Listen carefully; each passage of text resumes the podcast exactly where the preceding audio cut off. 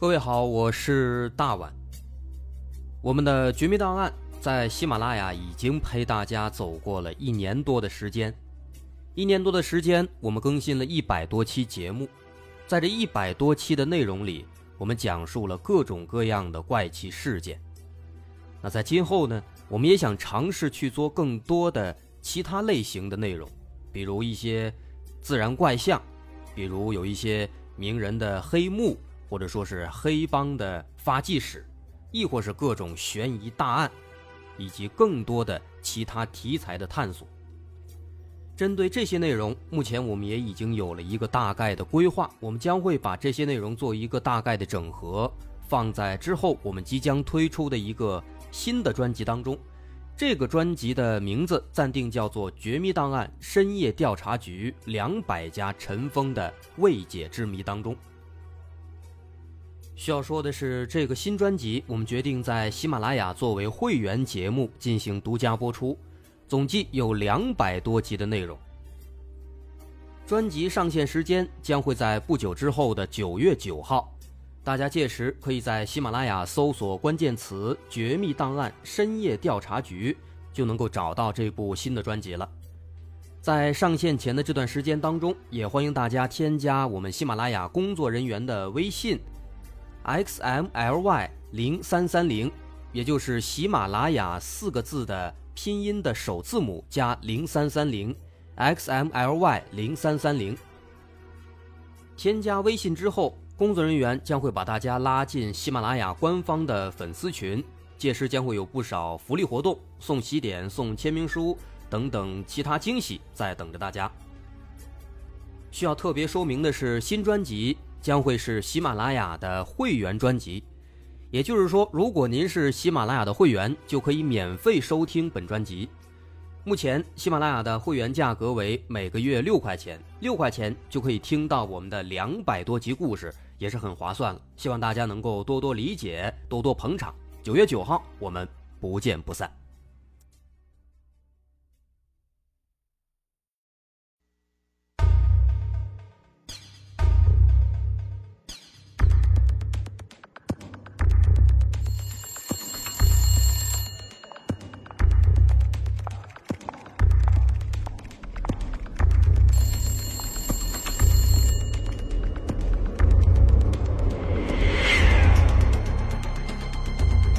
索事实真相，搜寻幕后真凶。欢迎收听《绝密档案》，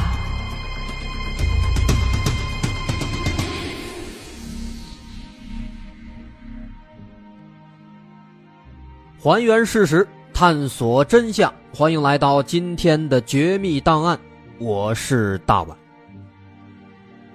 在一九五三年冬天的一个晚上，在江苏盐城滨海县东坎镇的新建大队，有一个姓刘的村民，晚上起来上厕所。他迷迷糊糊的起来，出了家门，穿过这一座座茅草屋，走到厕所，进去解决完之后呢，又迷迷糊糊的往回走。但没想到刚走到一半，不知道是谁喊了一声。说毛人水怪来了。紧接着，还没等这个刘姓村民反应过来，这到底是怎么回事呢？周围的茅草屋里蹭蹭蹭蹭窜出来几十个村民。当时这大晚上伸手不见五指，人们根本看不出来这其实是一个正常的人。他们以为真的是毛人水怪来了，所以紧跟着一股脑的一阵拳打脚踢、躺棍硕棒是扑面而来。所以没几分钟，这个姓刘的村民竟然被活活打死了。在五十年代初期，这样类似的事情发生了不止这一起，无一例外，全部都是因为那个所谓的毛人水怪。毛人水怪，这听起来应该是一个怪物，它是从五三年左右突然大规模的流行起来的。一九五三年夏天，江苏省盐城响水县的粮食公司，二十来岁的姜维启在这上班。他主要负责粮食的买卖，所以说他常常在工作上会和来自全国各地的粮食贩子一起打交道。有一天，一个粮食贩子神色慌张地跟他说：“在灌河北边有毛人水怪出没了。”这是姜维启第一次听到毛人水怪的说法，这也是响水县第一次出现毛人水怪的观点。那个粮食贩子描述起来，说这毛人水怪是大脚丫子，光脚就有三尺长，跨一步就有五六米，他浑身长毛，专门挖人的心，扒人的脸皮，非常残忍。这个形象粗略一描述，的确是挺恐怖的。但是姜维启当时并不怎么相信，毕竟光这一个人说也没有什么根据。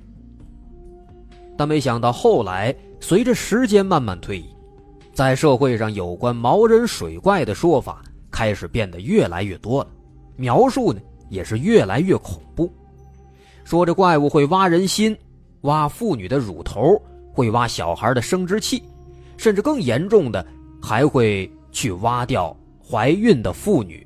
腹中的胎儿。果不其然，不久之后，姜维启第二次接触到了所谓的毛人水怪。这一天，他在单位站岗，当时突然听见旁边小街上有人在喊，说毛人水怪来了。不大一会儿，他就看见有一群人拿着木棍、扫把，呼呼啦啦的往粮食公司的方向直接冲过来了，走到跟前。没有看见毛人水怪，有人就向他打听，问那水怪去哪儿了。姜维启没有看到，所以回答说没看见。但这时候人群里有人说，可能是往西跑了。这群人一听，马上又簇拥着往西边杀过去了。其实这就非常奇怪，尽管这么多天以来谁都没有见过这个所谓的毛人水怪究竟是什么样子。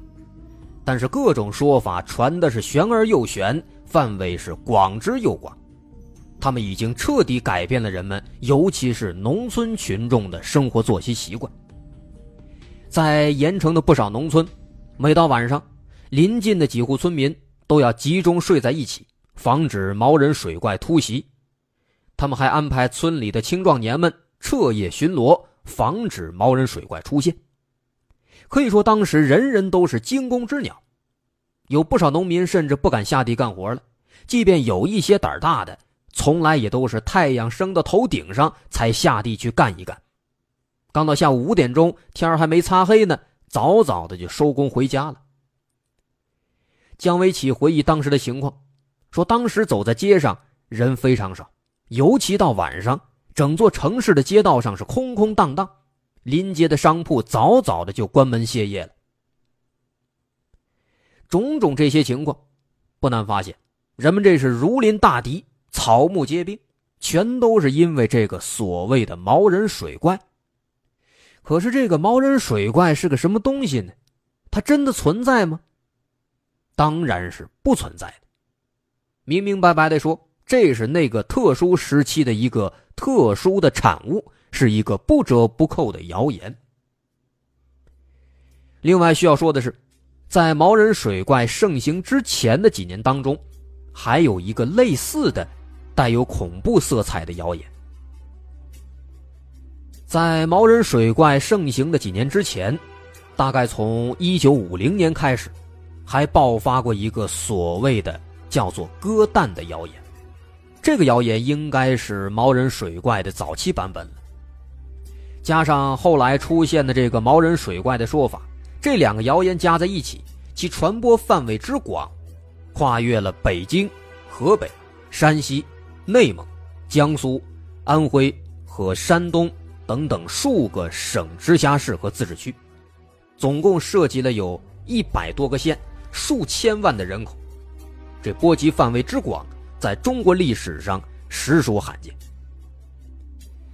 从一九五零年第一个那个所谓的鸽蛋谣言大规模爆发，到后来毛人水怪出现，再到之后一九五四年，毛人水怪的谣言基本结束，期间鼎盛时期总共是四五年，但就是在这几年当中，数百人因此丧命，上千人被逮捕，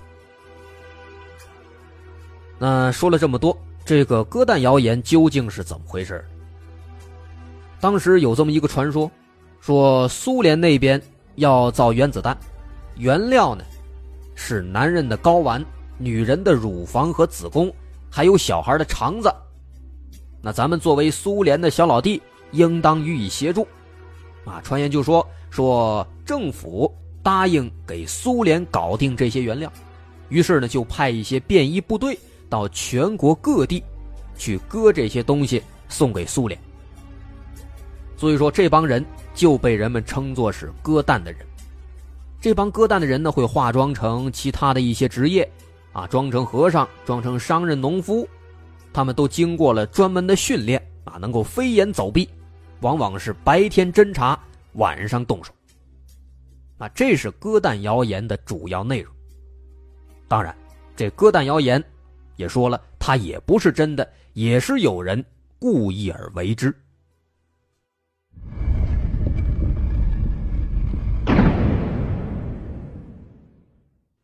我们不难发现，这个谣言它是带有浓厚的政治倾向和时代色彩。很简单，反政府、反苏联。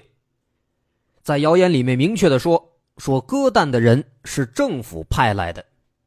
啊，当时政府派干部宣传辟谣这个事儿，结果呢又被这个造谣的人说，说这是共产党为了欺骗麻痹你们，假装在辟谣。如果相信他们，正好拿你开刀啊。另外，当时还有谣言说啊，说因为这个鸽蛋是政府派来的，所以如果大伙抓住了鸽蛋的人，送到公安局了，那这个人一拿出介绍信，公安局一看，就给放了，屁用没有。所以说，如果大伙抓到鸽蛋的人了，赶紧往死里打，千万别送到这公安局。那也正因此，当时有一些无辜的人，也就因此被活活打死了。那开头咱们提到的那个姓刘的村民。就是一个类似的非常惨烈的例子。从当时的情况来看，不论是鸽蛋还是毛人水怪这两大谣言，其传播范围之广泛，对民众们都造成了非常大的影响。谣言所到之处，民众是高度恐慌。男人晚上上房站岗，妇女呢全都病房睡觉，没人下地干活了，街上行人也不敢单独出来。一时间呢是草木皆兵，杯弓蛇影，啊，有个别胆小的，情绪太紧张，甚至有这个出现幻觉、幻听的，哎，可能晚上听见狗叫了，看见什么这个树影了，吓得就惊慌失措，开始大喊大叫。这一喊，好家伙，全村都炸起来了。这一个村炸了，他闹啊，连带着旁边的村子也跟着炸了。啊，这么说，这可不是夸大其词，咱就说这。张家口地区，张家口在一九五零年七月二十七号到八月八号这十三天当中，仅仅这十三天里，当地群众因为恐慌引起的这种炸锅的行为就多达一百六十六起。当时在北京市郊区，因为民众们实在是太过恐慌了，有一个村子，村子不大，只有四百户人。仅仅这四百户人。就因为当时传言说说毛人水怪怕光，所以一个村子就买了一千个手电筒，天天是门户紧闭，彻夜亮灯，每天晚上消耗点灯的煤油就多达二十五斤。在这割蛋谣言之后呢，毛人水怪的谣言可以说是更胜一筹。啊，毛人水怪说他是这个割蛋谣言的升级版，当之无愧。怎么这么说呢？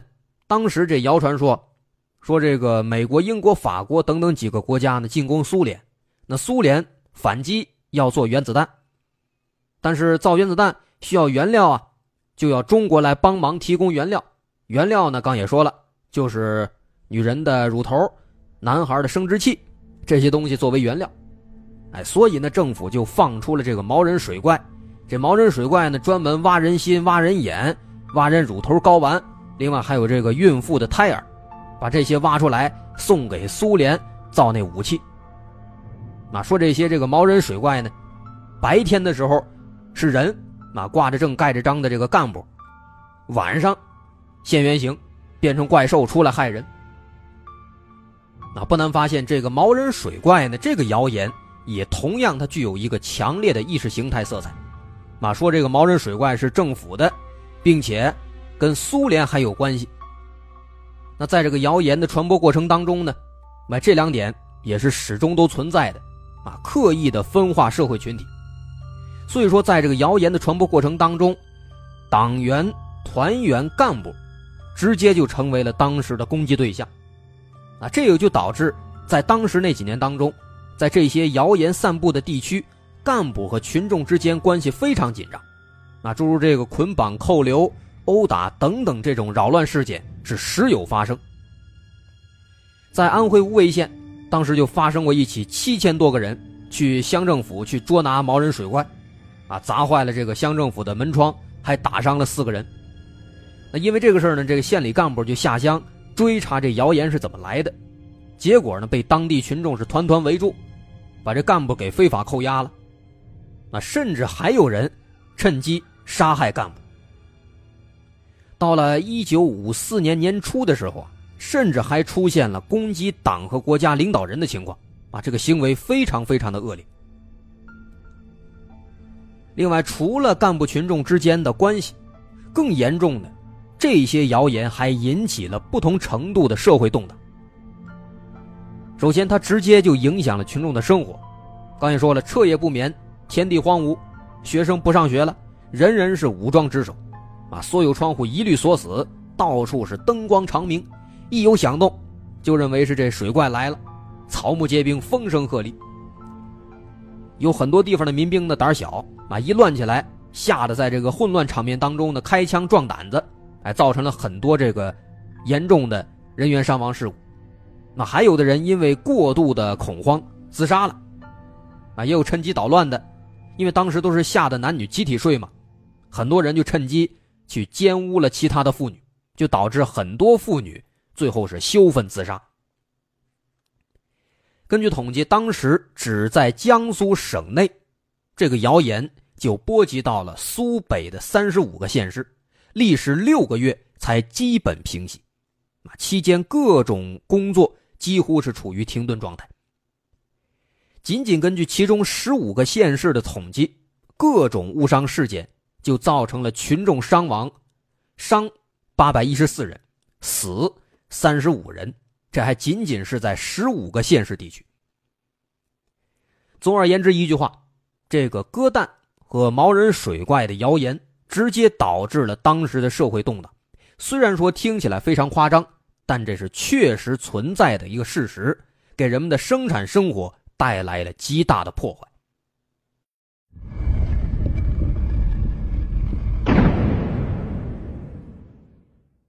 这大概说了谣言的情况，很多朋友肯定奇怪了：这谣言是怎么来的？是谁制造了他们呢？从当时各地的这个统计情况来看，这两个谣言最早出现，应该是在一九五零年四月。那当时有这个绥远省。在绥远省的桃林县出现了，那当时出现之后呢，只在这一个地方爆发，并没有太广。之后呢，一段时间一直比较沉寂，到三个月之后，一九五零年七月，突然在各个地方同时爆发了。那这个情况是非常奇怪的，在当时那个年代，交通通讯都非常的落后，一个谣言在半个中国的范围内。突然同时爆发，这是一种非常可疑的情况，尤其是在当时地广人稀的华北北部地区，啊，单靠这个自然传播，它是不可能有这种效果的。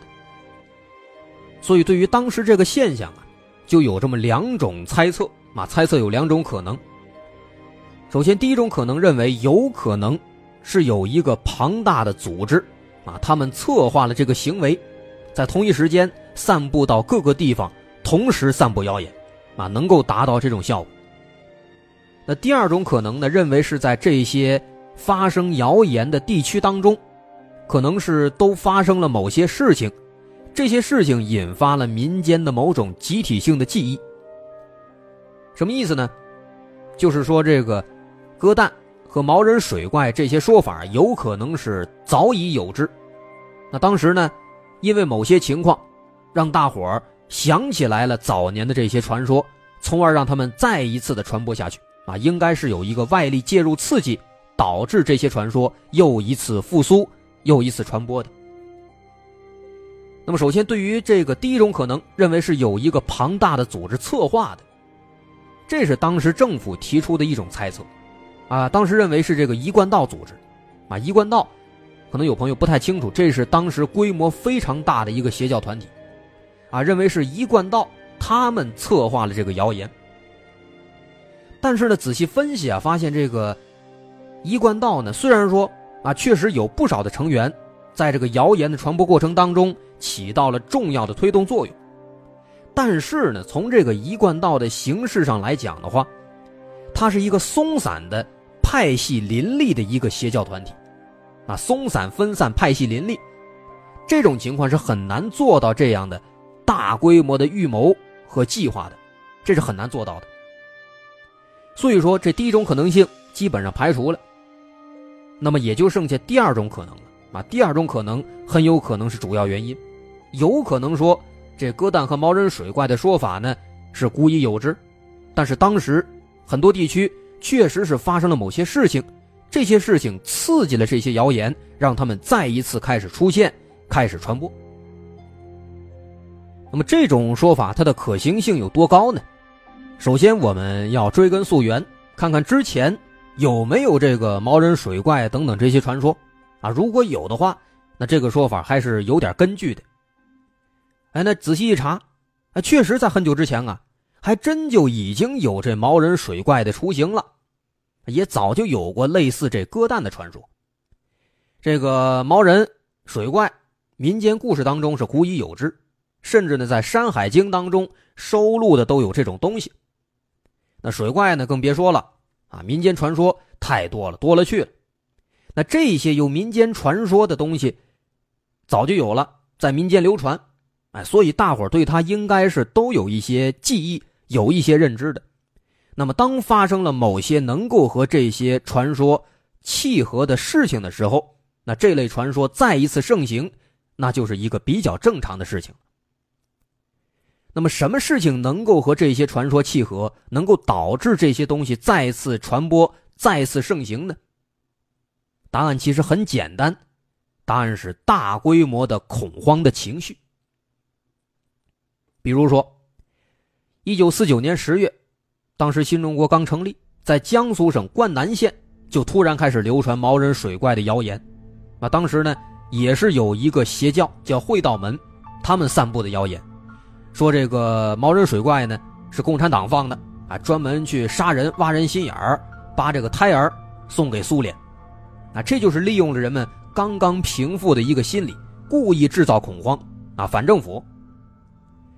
另外，还有一九五二年，啊，当时在江苏省的很多地区，有一些这个匪徒会沿路沿着河抢劫路人、奸污妇女，然后他们就会打着是这个毛人水怪啊，打着这个毛人水怪的旗号吧，开始做这些事。那这类情况都是在逐渐的把这个毛人水怪的这个东西呢给唤醒，再一次让它开始传播。而那鸽蛋谣言。和这毛人水怪呢也是类似，这个割蛋类似的谣言也是早已有之。早在二十年代民国时期，四川省那边就传说有人会割掉男女的生殖器，啊，还有这个乳头等等这些东西，割掉之后呢卖给外国人做药，啊，当时也是引起了民间大规模的恐慌。所以说这两种谣言都是有根源的，能够追根溯源，能够找到它的前身的。那么具体到当时发生的某些事情，在当时的社会环境上，其实不难发现，在谣言爆发的那几年当中，的确也是充满了恐慌的情绪。咱分三点来说。首先，第一个就是刚刚提到的一贯道，一贯道在这个大规模的谣言散播的这个行动当中，它是起到了一个重要的助推作用。当时在华北地区。一贯道的势力非常庞大。原来的北平市长彭真曾说：“一贯道呢是北平的第一大党。”在一九五零年底，北京海淀地区，一贯道的道徒就有两万多名。作为对比，咱看一下，当时这海淀区全区多少人？当时海淀全区是十四点三万人，一贯道两万多，折合一算，七分之一是一贯道，啊，仅仅北京的一个区就这个样，那扩大到当时整个华北、华东、东三省这一块，这规模可想而知。所以后来，政府集中打击这个一贯道邪教，那虽然说呢清除了大部分势力。但是呢，有一些顽固分子也因此呢转入到地下活动了啊，开始不断的散布一些危机谣言，啊，所以当时这个这些谣言的大范围的传播，即便说一贯道不是始作俑者，那他们肯定也是一个重要的推动力，这是第一点。第二，哪里恐慌呢？第二，人们对土地改革是有一种恐慌情绪的。那当时这个东北地区和华北的老解放区，在谣言爆发之前，大多都进行了土地改革。那在这些地区的改革当中，出现了一定程度的偏激的行为。啊，当时认为地主富农占农村人口的百分之十左右，但是实际上啊，有一些地方的打击范围超出这个标准了，啊，做的有点过了，他们伤害到了一些中农和工商业者的利益。那这就在一定程度上让那些还没有进行土地改革的地区里面，那里那些相对富裕的人会产生一个恐慌心理。那观察当时这个谣言爆发的地区也不难发现，谣言传播的大部分地区，正好是当时还没有进行土地改革的新解放区。那即将到来的这个土地改革，对当时的农村中上层人们来说，是未知的。啊，他们不知道会不会伤害到自己的利益，对这个改革是恐慌情绪，所以说，就给这个谣言的推广滋生有了一个这样的环境。第三点呢，是人们对战争感到恐慌。五零年六月二十五号，朝鲜战争爆发了，啊，当时刚刚打完仗，成了新中国，这又打仗了，那民间对战争呢是非常恐慌的。再加上当时许多地方啊存在着比较强大的反政府势力，所以说当时其实有很多谣言出现，比较著名的，比如说啊这个要爆发第三次世界大战了，说这国民党要反攻大陆了等等很多谣言，啊只能说呢这个鸽蛋和毛人水怪这也是其中之一，他们呢反过来是更加加深了民间的一个恐慌情绪，让这些谣言呢也就更好的传播。有了一个滋生的土壤，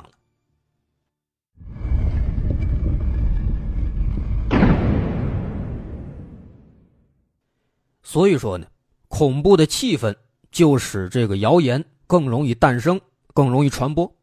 那至于说这个谣言它出现的导火索是什么，目前一般认为是当年发生的两件比较特殊的事情。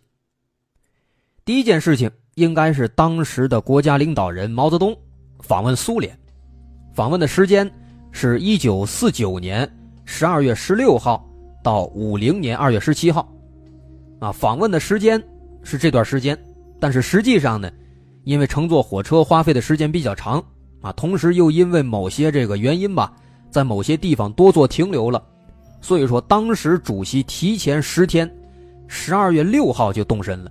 那回来呢也晚了半个月，三月四号才回到北京，总计离开北京的时间接近四个月。那当时这次访问，中苏两方是签订了中苏友好同盟互助条约，啊，开创了两国关系的蜜月期。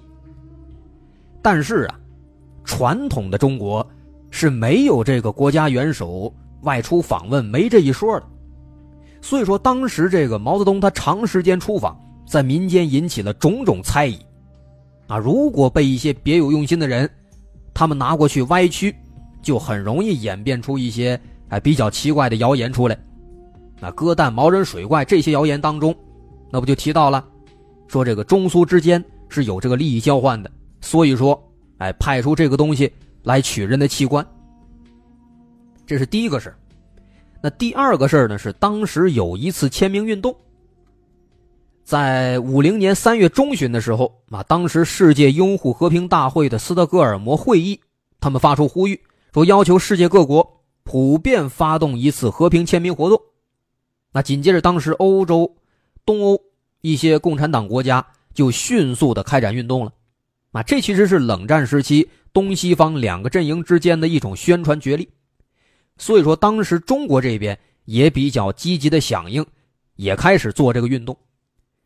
那同年四月二十八号，中国保卫世界和平大会委员会就发了通告了啊，要求全国的工人、农民、军人、学生、妇女、文艺工作者，就各种工作者吧，普遍来参加签名。那紧跟着，全国各地就普遍进行了这个拥护世界和平。禁止使用原子武器的这个签名运动。那这个签名运动什么意思？什么形式呢？如果说啊，你支持拥护世界和平，支持反这个原子武器，那么你就签名啊。当然不支持也没事但当时呢，就有一个非常奇怪的现象出现了，有一些农村地区，这个签名的人口占总人口的比重非常非常的高。比如说，当时在这个甘肃庆阳地区，签名的这个人数占总人口数的百分之八十。那这么高的一个比重，只能够说明两点问题，因为这个数据太夸张了。第一，有可能是数据有假；第二，绝大部分人应该是在稀里糊涂当中直接就签名了，也没看是什么东西啊，根本不懂什么是原子武器，随大溜直接就签了。啊，而且呢。也非常不严谨，啊，当时说有的举个手就算是签名了，就算数了。那后来呢，有人估算说，当时在四九年的时候，河北省的人口当中，文盲、半文盲占比应该是超过百分之八十。那从这个谣言地区的社会经济情况来看，这些地区的教育水平应该是低于全省的平均水平的。也就是说呢，这些谣言地区。这个文盲半文盲占比应该是比百分之八十还要高的。那说白了，这些地方绝大多数人没文化、没知识，他们根本不知道这个核武器是什么，原子弹是什么。那这样的话就非常容易让人产生误解。那特别是这个原子弹和那个鸽弹，这都是弹的发音，在民众心目当中呢，苏联那边哎都是洋人，又呼吁说什么原子弹了什么乱七八糟的，也听不懂什么意思。那他们听不明白，可能就会误会，以为是生殖器的那个蛋。那如果说有人把这个东西联系起来，别有用心，相互传播，这就很有可能会诞生谣言了。那本来就这个非常恐慌的社会气氛当中，民众们用自己的一套理论，对政治宣传做了一个重新的歪曲解读。那这里面可能还会有人故意捣乱。这其实就是这些谣言它产生的一个根本原因。啊，总而言之，毛人水怪没有，鸽蛋也没这回事这些谣言呢，它们的爆发都有它们的偶然性。不过呢，在这些偶然的背后，也蕴藏了一个深刻的社会现实。这也正是我们回顾谣言、研究谣言这些行为的价值所在。好，今天群档案咱们就说到这儿。我是大碗，如果您喜欢，可以关注我的微信公众号，在微信搜索“大碗说故事”，点击关注即可。好，咱们下回再见。